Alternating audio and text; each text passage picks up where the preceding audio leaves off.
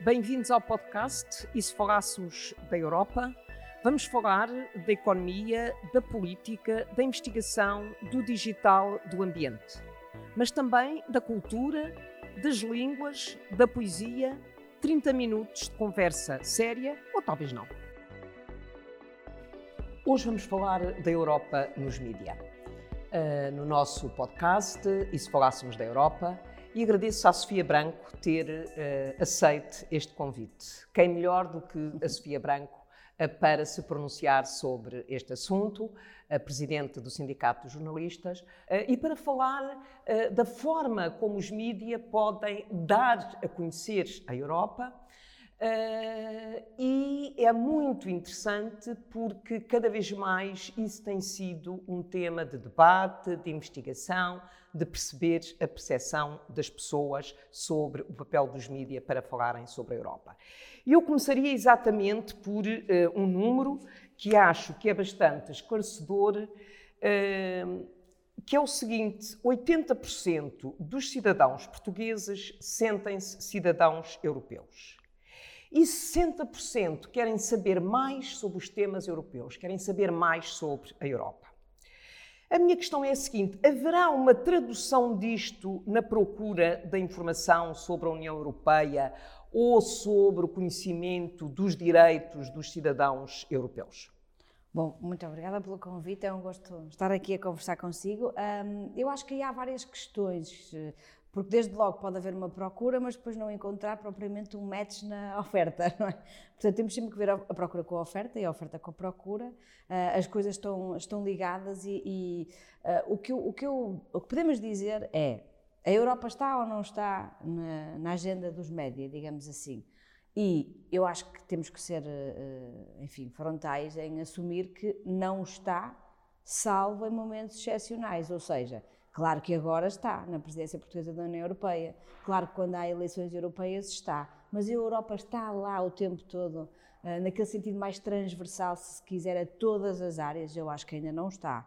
Ou seja, que há muito trabalho a fazer e atenção, que Portugal tem, felizmente, vários jornalistas especializados em assuntos europeus, que cobrem assuntos europeus há muito tempo e, portanto, não chegaram agora ao dossiê, que é um dossiê, como sabemos, não muito leve, nem muito simples, não é? É algo complexo tem isso, mas depois, dentro, eh, não é? Uma coisa é se, a pessoa que dá, eh, enfim, tem um cargo de desfia e já tem esse olhar europeu, provavelmente esse meio de comunicação social terá mais esse olhar europeu. Mas se for, digamos, um jornalista como outro qualquer, digamos assim, eh, vai ser difícil às vezes vender esses temas e, essa, e esse ângulo. Portanto, isto por um lado, ehm, porque depois isso, isso reflete-se naquilo que as pessoas vão receber, não é?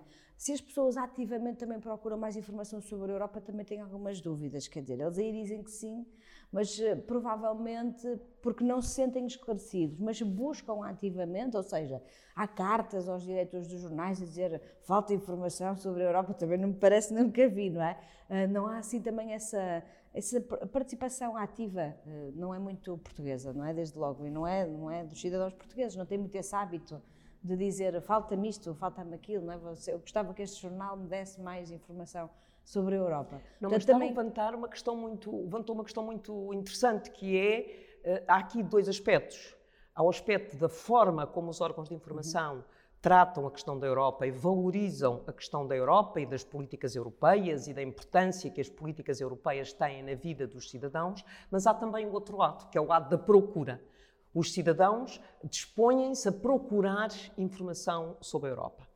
E uh, eu lembro-me que uh, há, uma, uh, há uma questão muito presente nos eurobarómetros e que é a seguinte: quando se perguntava aos portugueses qual é a sua fonte privilegiada de informação sobre os assuntos europeus, os portugueses respondem é a televisão. Uhum. Uh, e quando se lhes pergunta se a televisão passar um programa sobre assuntos europeus, mantém-se a ver o programa ou muda de canal, e a resposta das pessoas era muda de canal. Portanto, há de facto aqui estes dois aspectos e há uma conflitualidade. Sim, acho que aí é preciso, pois, é preciso, se calhar, uh, apreciar se se está a fazer isso no formato uh, adequado, não é? Ou na linguagem adequada. Porque tudo isto depois é muito. Quer dizer, tratar a Europa exige aqui também perceber que ângulo, que forma de tratamento da Europa é que pode ser, pode chegar a mais gente, digamos assim, não é? Ao maior número de pessoas possível. Porque não é a coisa mais fácil do mundo. Agora, também sabemos que uh, programas de reportagens, quase documentários, não é? Que tiveram, que falaram da Europa partindo das pessoas e das histórias humanas, funcionaram, não é? Uh, sei lá, eu dou o exemplo da Rebeca Abcacis, porque acho que é um bom exemplo, não é? É alguém que em televisão, isto para pegar no exemplo da televisão, há muito procura histórias das quais possa partir para explicar a Europa, não é? Ou para mostrar a Europa. Mas há lá a parte humana, não é? Com a qual as pessoas se identificam, não é? E, e se calhar isso uh, pode, pode não estar. Uh, podemos ainda não ter conseguido um formato televisivo, digamos assim. Uh, agora, as pessoas também mudam. Mudar de canal é uma coisa que as pessoas fazem agora constantemente, também já é, quase faz parte, não é? Mas há uma outra questão que eu gostaria de, colocar, de lhe colocar e que é a seguinte: 80, 83% dos europeus acham que as notícias falsas são prejudiciais para a democracia.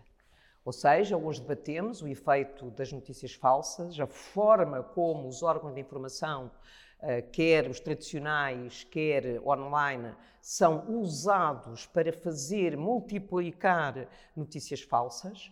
Eh, e eh, há 83% dos cidadãos que sentem que as notícias falsas são prejudiciais para a democracia.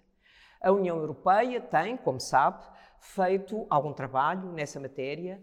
Eh, no sentido de trabalhar com jornalistas, com editores, com uh, diferentes grupos de comunicação, uh, ao nível nacional, ao nível europeu, no sentido de perceber estratégias para lidar com notícias falsas. Qual é a sua opinião? Como é que vê que é possível agir? Como é que, neste caso, como é que a, comunicação consegue combater este efeito que as notícias falsas têm no uh, pôr em causa a democracia, no atacar a democracia? Em primeiro lugar, é de salientar que uh, essa porcentagem de cidadãos europeus reconheça que há um problema. Isto em primeiro lugar, não é? Porque quer dizer que, ainda está, que a democracia ainda funciona, tem noção da diferença. Eu acho que a epidemia de Covid-19 foi disso exemplo.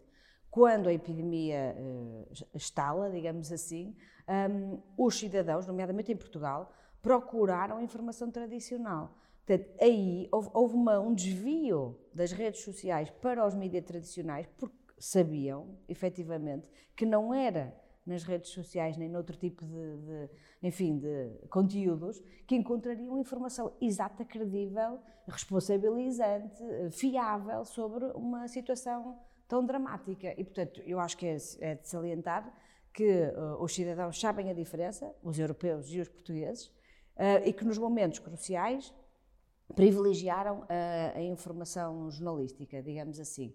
Uh, depois eu gostava só de dizer que eu não gosto do termo notícias falsas, porque uma notícia nunca é falsa, uh, isso acaba por, por ser uma, um, algo que contraria a própria notícia. Portanto, eu uso o termo desinformação, manipulação, propaganda, isto depois depende do que é que estamos a falar, mas desinformação ou conteúdos falsos, ou notícias falsificadas. Porque há ali uma intenção de falsificar aquilo, não é? Uma notícia nunca é falsa. Uma notícia é. Uh, podemos, atenção, uma notícia pode também não ser verdadeira, evidentemente, porque quem faz notícias são pessoas, chamadas jornalistas. Agora, o que nós sabemos é que os jornalistas fazem aquilo de acordo com um processo verificado, testado há séculos, que é assim há muito tempo uh, e que tem, nomeadamente, pressupõe mecanismos de direito de resposta, ah, de, enfim, processo em tribunal, uma série de situações em que as pessoas podem dizer não, essa notícia não é verdadeira, você não fez o contraditório, você não me ouviu, você não sei o quê, não é? Mas nós temos uma série, o, processo está uh, estudado, verificado, testado e é profissional. E, portanto, também por isso, a, a melhor resposta à desinformação e a tudo isto de que, de que falamos, que é de facto um risco sério à democracia, é melhor jornalismo. E melhor jornalismo passa por uma série de instituições, atores, intervenientes, eh, perceberem que têm de apoiar esse jornalismo, para que ele seja de facto independente, credível, uh, fiável, uh, e o independente é extremamente importante neste contexto, porque é um contexto de excessiva concentração, muitas vezes, não é? em termos empresariais, é um modelo de negócio que se foi concentrando, concentrando, concentrando. Tem muitos órgãos de informação, normalmente associados a cada, a cada um, a cada ator, digamos assim, uh, o que levanta questões. As condições de trabalho têm-se vindo a degradar de uma forma uh, brutal, não é? A, a, precariedade no jornalismo é uma coisa que só tem aumentado, não é? Uh, com isto da pandemia, nem sabemos muito bem ainda que impacto é que vai ter.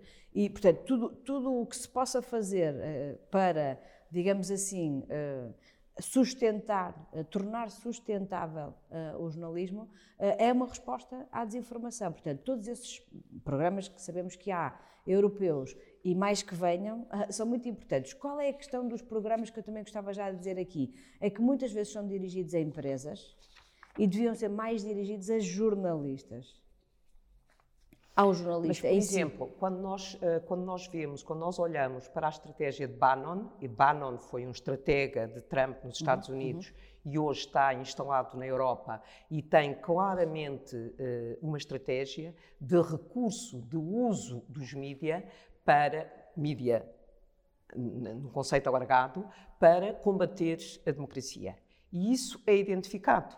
A questão que se coloca é como é que é possível a Sofia eh, lembrou, e bem, eh, os condicionalismos que existem, por um lado, e por outro lado, em democracia, os mecanismos que existem para que uma informação que tenha sido montada possa ser desmontada e tornar essa informação numa informação verdadeira.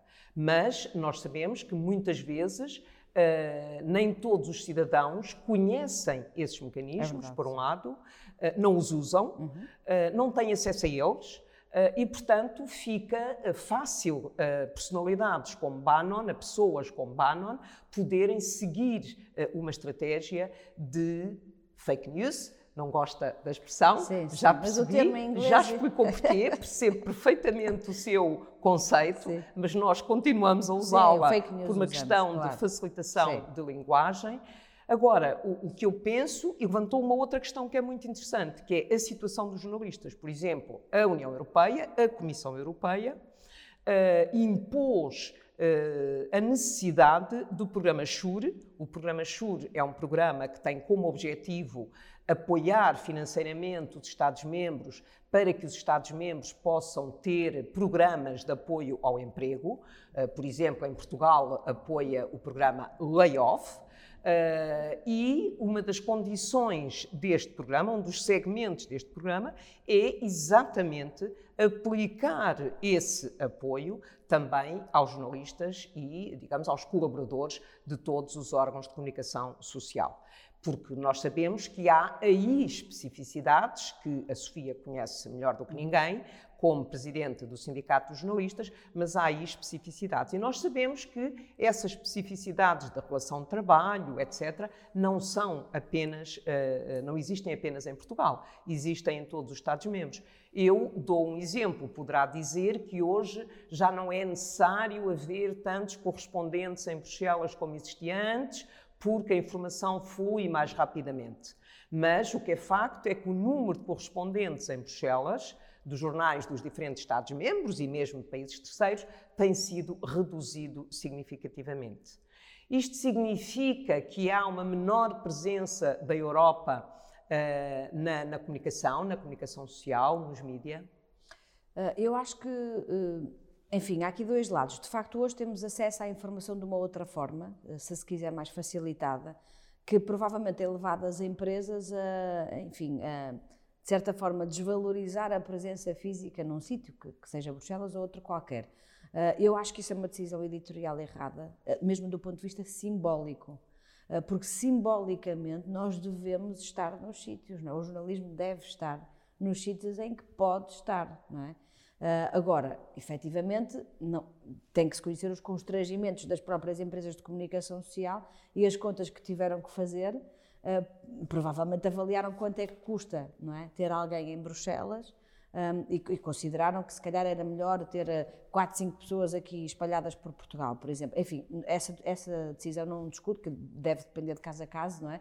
Mas há uma, é verdade, uma certa tendência para, não, como podemos ver por Zoom, ou como podemos carregar aqui num link, ou como podemos ver aqui os, os press releases cada, feitos por agências de comunicação cada vez mais profissionais, até porque muitas vezes empregam ex-jornalistas, não é? ou pessoas que, que, vieram exatamente do jornalismo e, portanto, dominam muito bem a mensagem. Uh, temos isso tudo hoje e, portanto, achamos, não, não vale a pena estar no sítio. Vale sempre a pena estar no sítio, isto é a mesma questão de estar ou não estar numa redação neste momento, não é? Um, eu estou em casa desde março, vai fazer um ano, certo? A fazer jornalismo a partir de casa, a não ser quando se vai aos sítios, não é? Ou seja, quando se vai aqui à presidência, a fazer qualquer coisa no próprio sítio. Mas a redação deixou de ser um sítio onde os jornalistas estão, para, para muitos, não é? Excluindo a rádio e a televisão, que têm obviamente as especificidades técnicas que têm, a imprensa, a agência, que é o meu caso, enfim, está tudo em casa, não é? E isto levanta questões, ou seja, eu não estou a dizer que, que e acho que não, não, voltará a ser assim, o trabalho não voltará a ser de facto o, o, mesmo, porque o teletrabalho também tem obviamente vantagens e ninguém, eh, não sou eu que vou, que vou, dizer, eh, que, vou dizer que não, é preciso ter em, em atenção que o trabalho é coletivo e deve continuar a ser coletivo, o trabalho não é individual.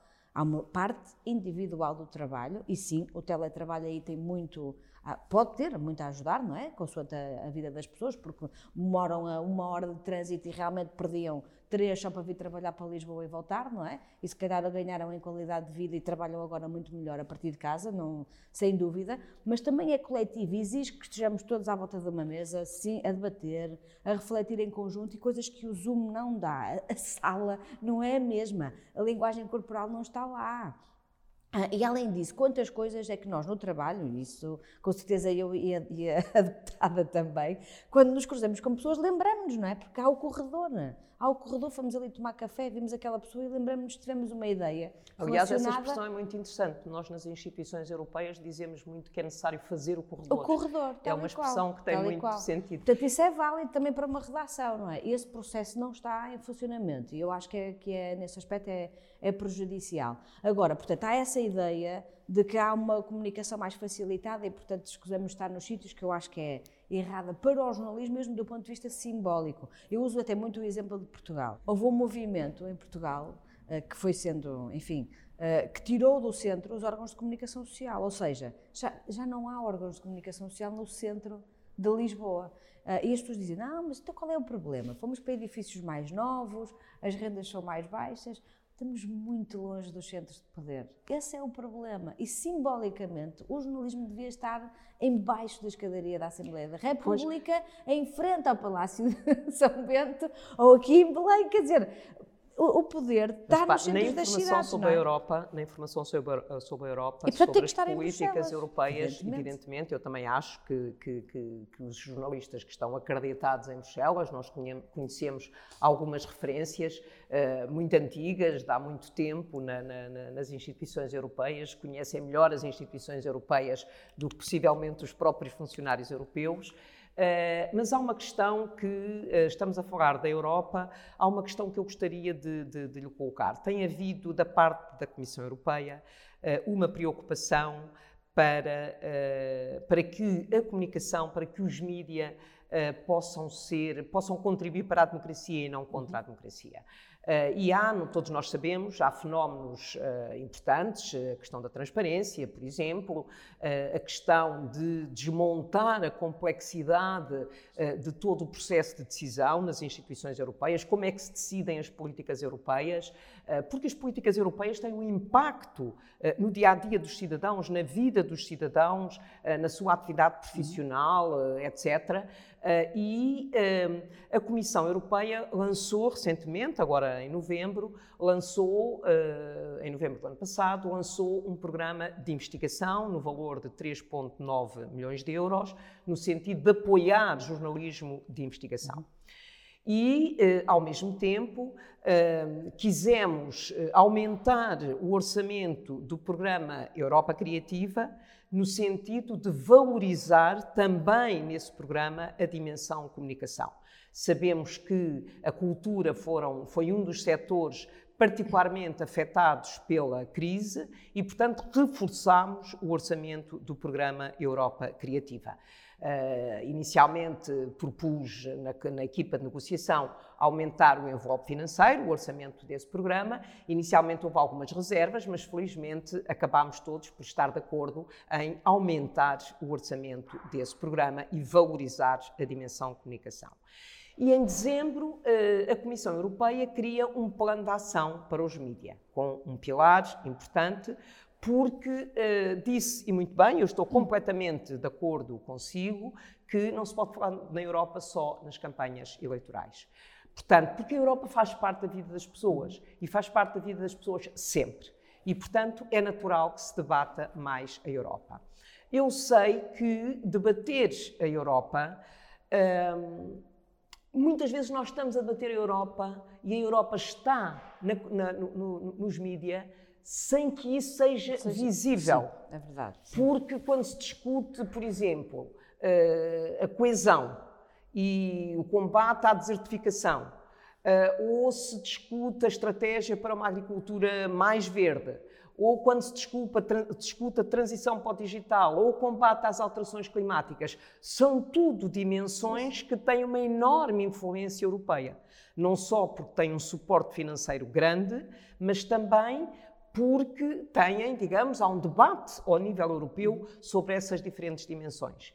E se calhar, se estiver uh, na televisão ou num órgão de informação qualquer, estiver a debater uh, a transição para o digital, nunca está a pensar que está a discutir políticas europeias. Eu acho que há também essa dimensão. Sim, é Mas a questão que eu gostava de colocar é Uh, acha que este tipo de programas uh, permite um maior envolvimento dos mídias no debate sobre a Europa, uh, designadamente, por exemplo, criando redes de jornalistas que possam discutir a questão da transparência ou desmontar o processo de tomada de decisão, que nós sabemos que é complexo, porque para ser democrático e para ter a participação de 27 Estados-membros tem que ser necessariamente complexo, mas é necessário compreendê-lo e tudo isso exige, eu diria, uma desmontagem uh, de mecanismos uh, que uh, são difíceis de, de, de, perceber. Mas como é que acha? Acha que este tipo de programas são programas úteis, interessantes?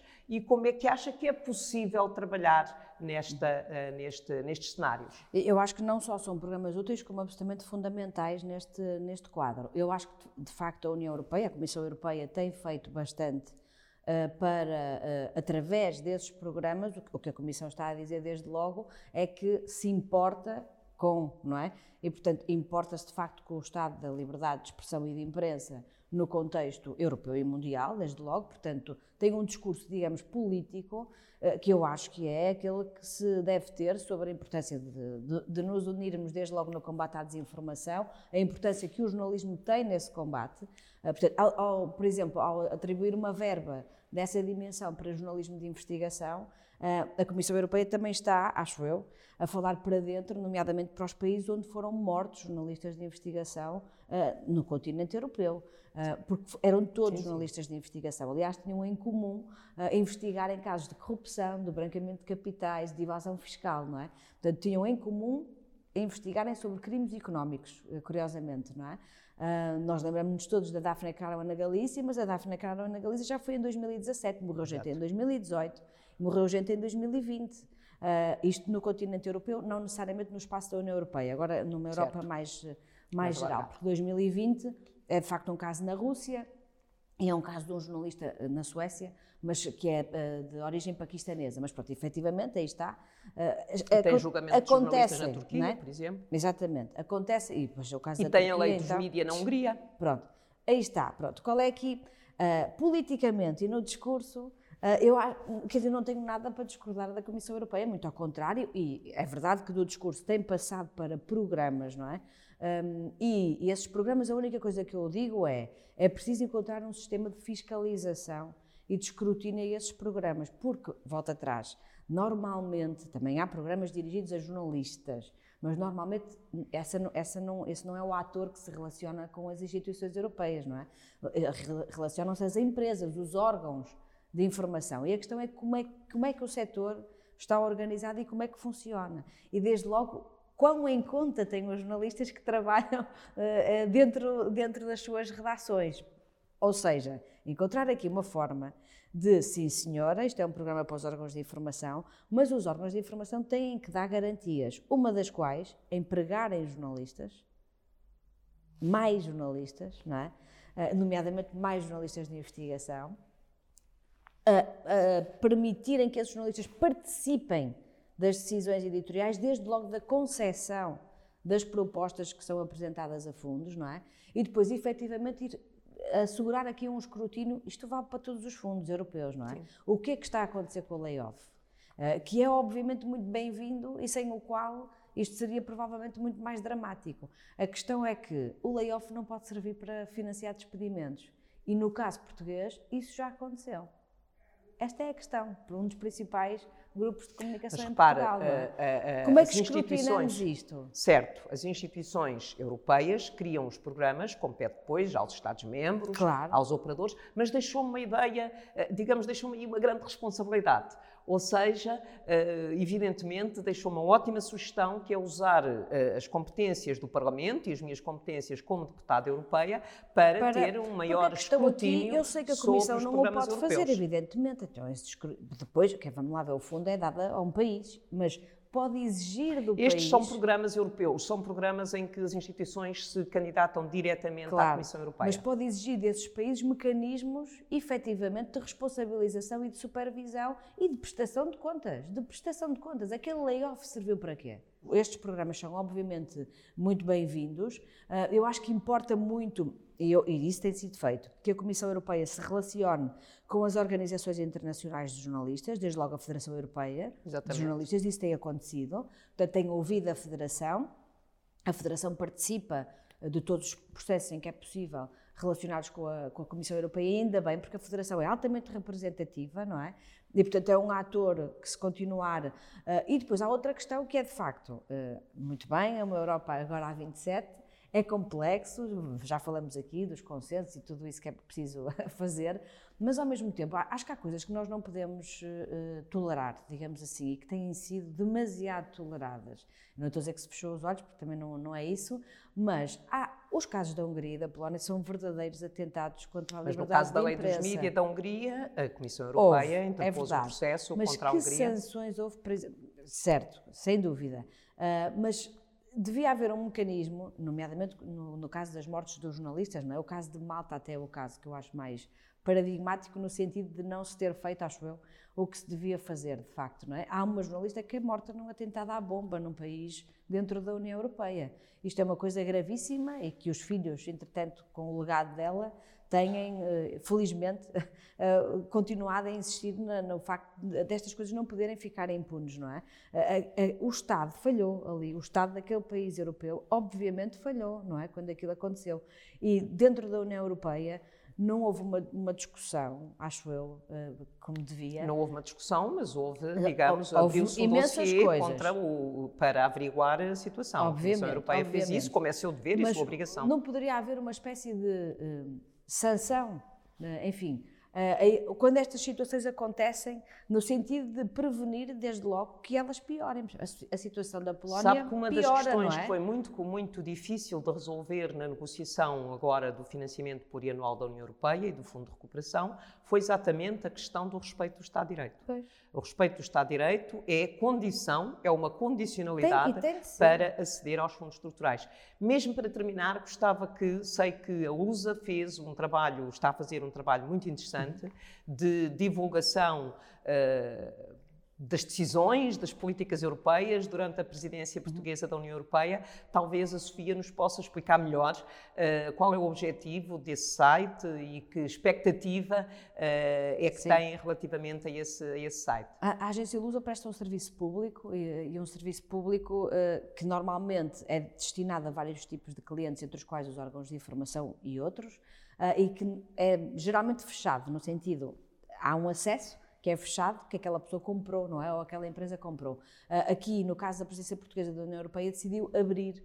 Portanto, há um site aberto, como já havia para a Covid-19, que foi outro, outro dos assuntos, porque se considera que é um assunto de tal ordem uh, uh, importante que as, enfim, que as pessoas tenham acesso a ele, conheçam, tenham o um máximo de informação possível para depois tomarem decisões esclarecidas e, e, terem pensamento e terem pensamento crítico, que é um site aberto onde de facto tudo é colocado em português e inglês, porque depois também é um site que está que está traduzido também, porque a Lusa acaba por ser um parceiro de média da presidência, um, e onde vai sendo colocado tudo em texto, áudio, vídeo e, e fotos, tudo o que, o que a Lusa vai produzindo, uh, mas qualquer cidadão pode, pode aceder. A Lusa tem este problema, de, às vezes, de invisibilidade do lado dos cidadãos, eh, não é? os, uh, os deputados e outras instituições, obviamente, conhecem muito bem uh, a Lusa, mas o cidadão comum muitas vezes não sabe o que é que é, sequer. Mas isso é, é, muito bom fazer divulgar E portanto é ótimo que haja esta abertura, as pessoas podem ir lá diretamente, têm acesso à informação, digamos, em bruto, antes dela ser tratada como é costume por outros órgãos de informação ou por, outras, ou por outros atores, não é? Digamos assim. Eu diria que, é muito... que, isso é verdadeiro serviço público é verdadeiro sobre a Europa. Público, e chegamos ao fim deste podcast. Sofia, agradeço Obrigada a sua eu. participação. Uh, e uh, é uma coisa que nos preocupa a todos, a presença da Europa nos mídias. Muito obrigada. Obrigada.